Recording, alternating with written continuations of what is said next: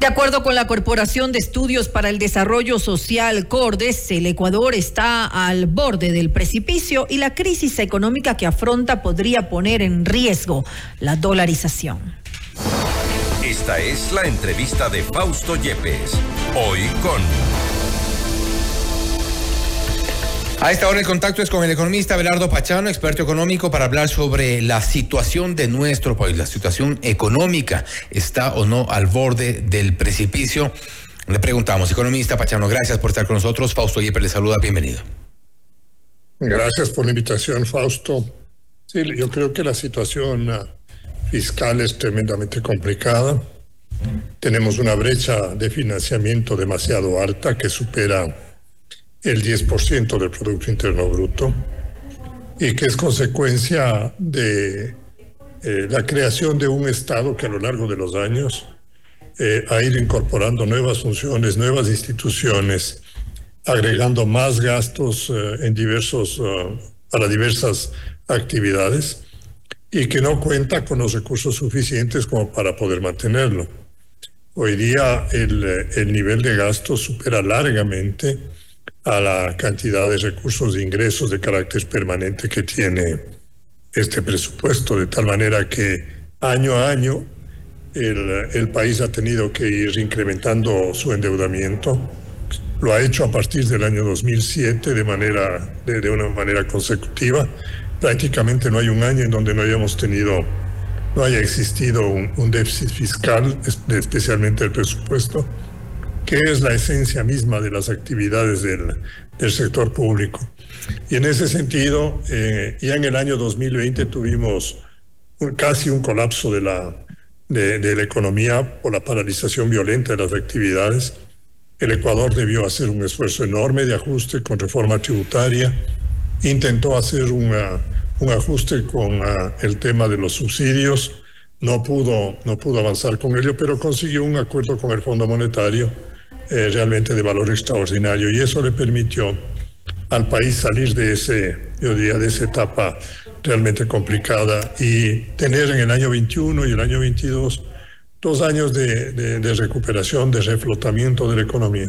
Ahora, economista en el año 23 nuevamente volvimos a tener dificultades de estructuración del equilibrio del presupuesto del Estado y al concluir el año por menores ingresos tributarios, por menores ingresos de petróleo, por la ausencia de concesiones eh, eh, o otro tipo de operaciones con actividades a, a privadas para poder salir de algunos de los activos en los cuales no tiene capacidad de trabajo el Estado.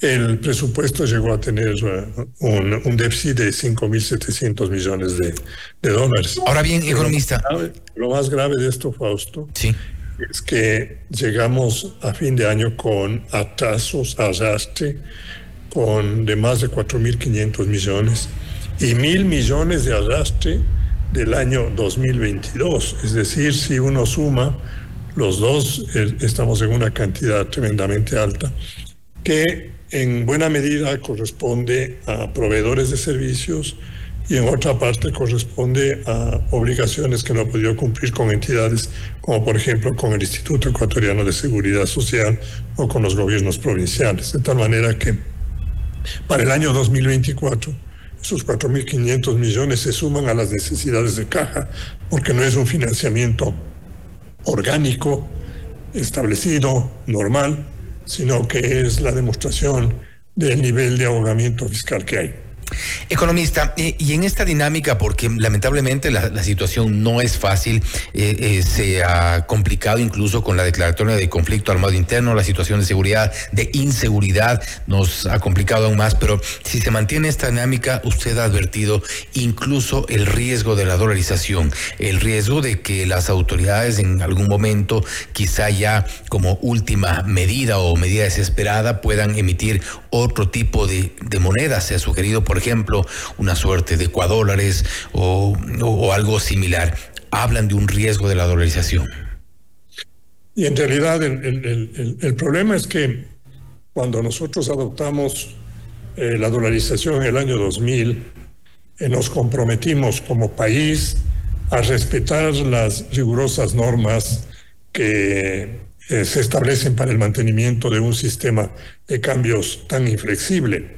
Renunciamos a nuestra propia moneda y eh, decidimos que la cantidad de dinero que nosotros vamos a poder disponer para el cumplimiento de las necesidades diversas de la economía iban a provenir del ingreso neto de capitales que tengamos del exterior y del fortalecimiento y del fortalecimiento que tengamos de la inversión privada hacia, digamos, el mantenimiento de un nivel de empleo adecuado.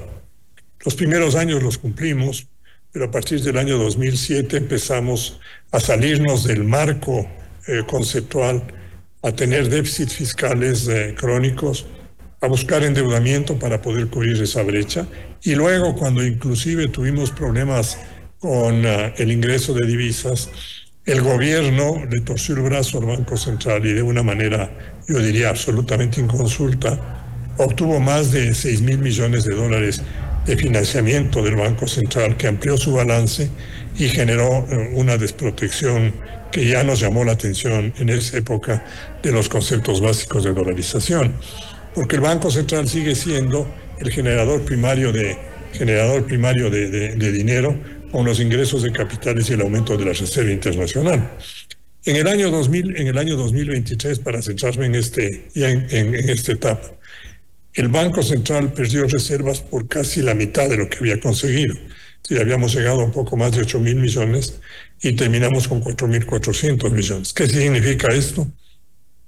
que en lugar de tener un ingreso de divisas que nos ayude a nosotros a financiar la economía, tuvimos una salida neta de divisas por el, yo diría, la carencia de recursos que pudimos captar en los mercados internacionales por la vía de inversión extranjera, por la vía de diversos instrumentos que le permitan eh, compensar con el cumplimiento de las obligaciones de pago que tiene el, el país y de manera particular el gobierno nacional. Porque cada año el gobierno nacional tiene que pagar más intereses de, deuda que se van amontonando como consecuencia del incremento de la deuda y ahora con el incremento de la tasa de interés. Entonces, el ahogamiento del, presupuesto, del ahogamiento del presupuesto del Estado, por primera vez en muchísimos años, tenemos ya eh, una, una situación de incapacidad de pago, inclusive de la remuneración eh, mensual de los uh, servidores públicos. Del sector público. Estamos hablando de aproximadamente 460, 470 mil servidores públicos que dependen del presupuesto y que de alguna manera también van a repercutir en los servidores, servidores públicos del resto de instituciones que suman, mal contados, unos 150 mil servidores adicionales. Entonces estamos hablando de la incapacidad de pagar a más de 600 mil familias la, remunera, la remuneración mensual.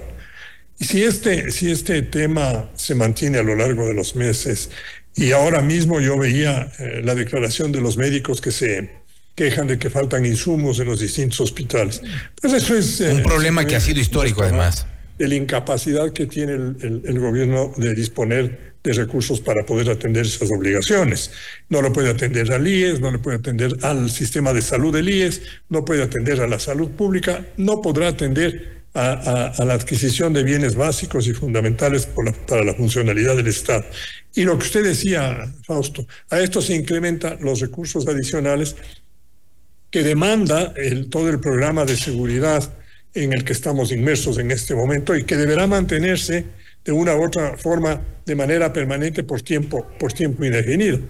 Entonces, en, en, ese, en ese sentido, si hay un momento en donde el presupuesto del Estado ya no tiene con qué eh, realmente atender las obligaciones, porque no le ingresan eh, créditos internacionales, porque no tiene posibilidad alguna de acceder a ingresos adicionales directos, eh, corrigiendo algunas de las deformaciones que, que existen en el presupuesto, pues tendrá que verse obligado y se verá en una circunstancia en la cual tratará de emitir cuasi monedas para hacer pago de sus obligaciones y eso lo que lleva es a la existencia a la, a la existencia de un sistema bimonetario con papeles o cuasi papeles que se negociarán de alguna manera y que ya ahora, ahora mismo, yo daba un ejemplo, eh, ya se pagan algunas obligaciones, como por ejemplo las, los, uh, los beneficios que corresponden a los jubilados del, del Estado ecuatoriano, que en lugar de pagarles en, en dólares les están pagando en bonos del Estado. Entonces el peligro de que esta situación avance está latente y para evitar eso, precisamente hay que dotarle al presupuesto del Estado de ingresos nuevos.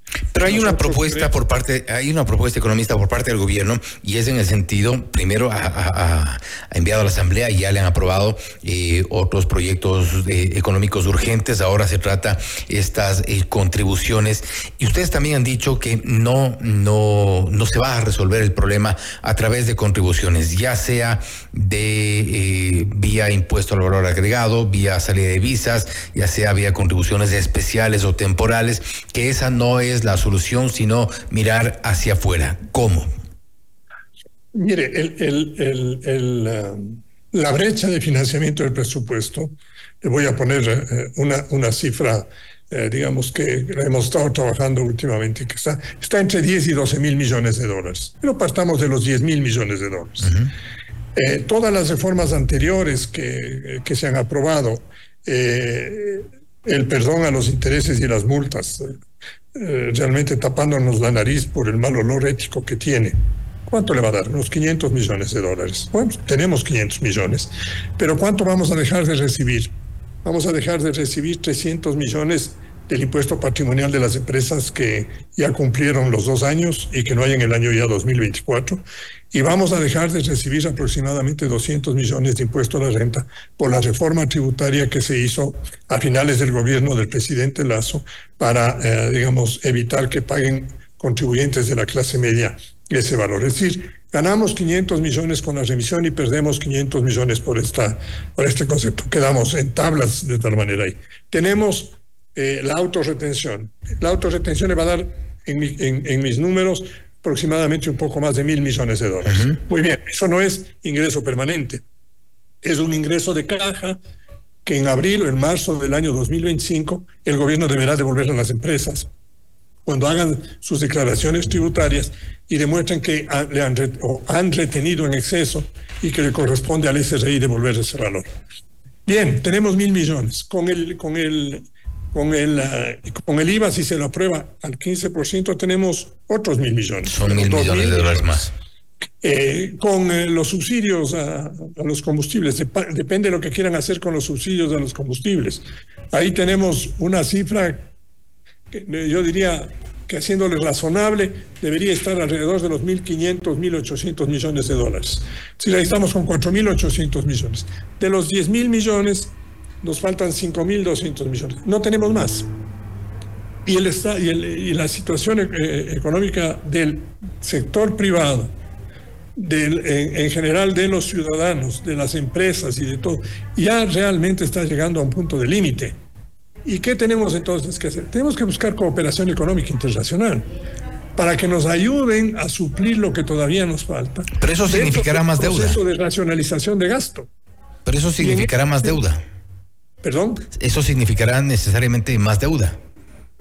Eso va a significar más deuda, pero con el compromiso que tenemos que hacer de reestructurarle al Estado, reducirlo, eliminar instituciones que no sirven, que son ineficientes, eh, eh, hacer un estudio de eficiencia de las demás actividades y tratar de reducir al máximo posible el tamaño del Estado.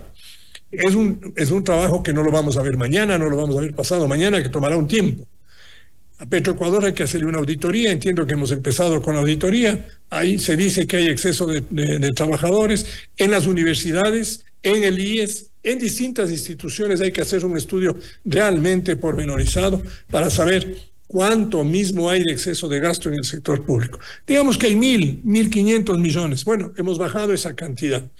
Pero si nosotros eliminamos los subsidios a los combustibles, nos va a quedar también un margen en las transacciones del sector petrolero. Y aquí cabe también la otra reflexión.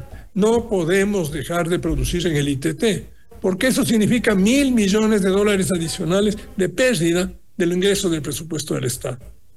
De tal manera, Fausto, que este es un problema estructural grave que no tiene solución si no lo abordamos de una manera frontal. Nada de medidas eh, temporales, que vamos a subir por tres años, por dos años el, el IVA. Eso es mentirle a la sociedad. Eso es falso. Porque después de dos o tres años, a lo mejor tenemos que aumentar mucho más si no hemos hecho el trabajo. Y la necesidad va a ser la misma.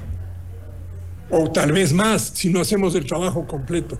Pero el problema más serio, ahora Fausto, es que estamos primero de febrero y no sabemos a cuántos servidores públicos no les pagaron la remuneración.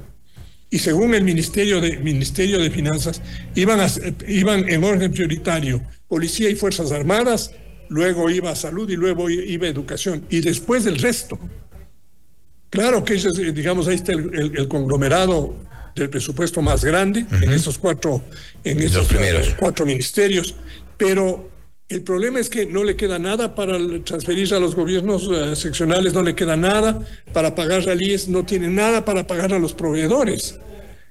Y además no hay manera, o mejor, en el año 2024 no tenemos un problema de servicio de amortización de la deuda externa, porque ya se reestructuró toda la deuda. Vamos, vamos a necesitar 2.200 millones para pagar a los multilaterales. Y con esos no hay cómo entrar en un proceso de refinanciación. Con eso hay que llegar a un entendimiento de un programa económico integral para que nos puedan dar más recursos, nuevos créditos para pagar estos y para que nos quede un, un margen. Entonces, este es un trabajo, Fausto, que tiene que realizarse en un periodo largo, para ponerle al Estado en una condición que deje de ser la amenaza con la que le estamos viendo en el momento actual. Pero si nosotros no llegamos a tener un acuerdo con los multilaterales, no tenemos forma de cerrar la brecha fiscal. Y si no tenemos forma de cerrar la brecha fiscal, en ese, en ese momento nosotros tenemos el peligro enorme de que el Estado se vea obligado a emitir este tipo de papeles, pseudo dinero, cuasi dinero, que en definitiva va a ocasionar la presencia de un mercado de cambios para poder valorar cuánto, en cuánto mismo se puede trazar sus papeles, creando en la realidad un bimonetarismo dentro, dentro del Ecuador. Pero eso que, hay que medirlo con las consecuencias que puede tener en el sistema financiero y en la balanza de pagos. Y lo cierto es, eh, economista, que la, la, situación del país definitivamente no es, eh, no es eh, solucionable en el corto plazo. Hay algunos planteamientos que se analizan ahora mismo en la Asamblea Nacional. no obstante, creo que es importante la advertencia, el punto de vista que han dado también desde Cordes sobre la, la situación económica y las posibles alternativas. La advertencia, sin embargo, está hecha, la, el riesgo existe de que pueda eh, colapsar en algún momento eh, la, economía producto de todos estos problemas que enfrenta. Economista, nuevamente le agradecemos por haber estado con nosotros. Estaremos igual eh, pendientes para nuevos enlaces. hay mucho, mucho más de qué hablar sobre temas económicos en nuestro país. Gracias, muy gentil. Gracias. Ha sido el economista Abelardo Pachano, experto económico, hablando sobre la situación económica de nuestro país. Plantean, por ejemplo, que el Ecuador debería mirar hacia afuera para la obtención de recursos, tomando en cuenta que la, eh, las contribuciones y todas las propuestas que han nacido del Ejecutivo, que se plantean también desde la Asamblea Nacional, no eh, solucionarían la situación económica dentro del país. También advierte el economista Pachano que en caso de seguir en esta dinámica de eh, generar egresos, egresos sin tantos ingresos, la situación podría complicar la dolarización en nuestro país, causando eventualmente una suerte de bimonetarismo. No es una, eh, eh, no es sino una advertencia de lo que podría ocurrir si la dinámica del manejo económico se mantiene. Esto es Notimundo Celar, siempre bien informados. Usted está escuchando Notimundo. Periodismo objetivo, responsable y equitativo.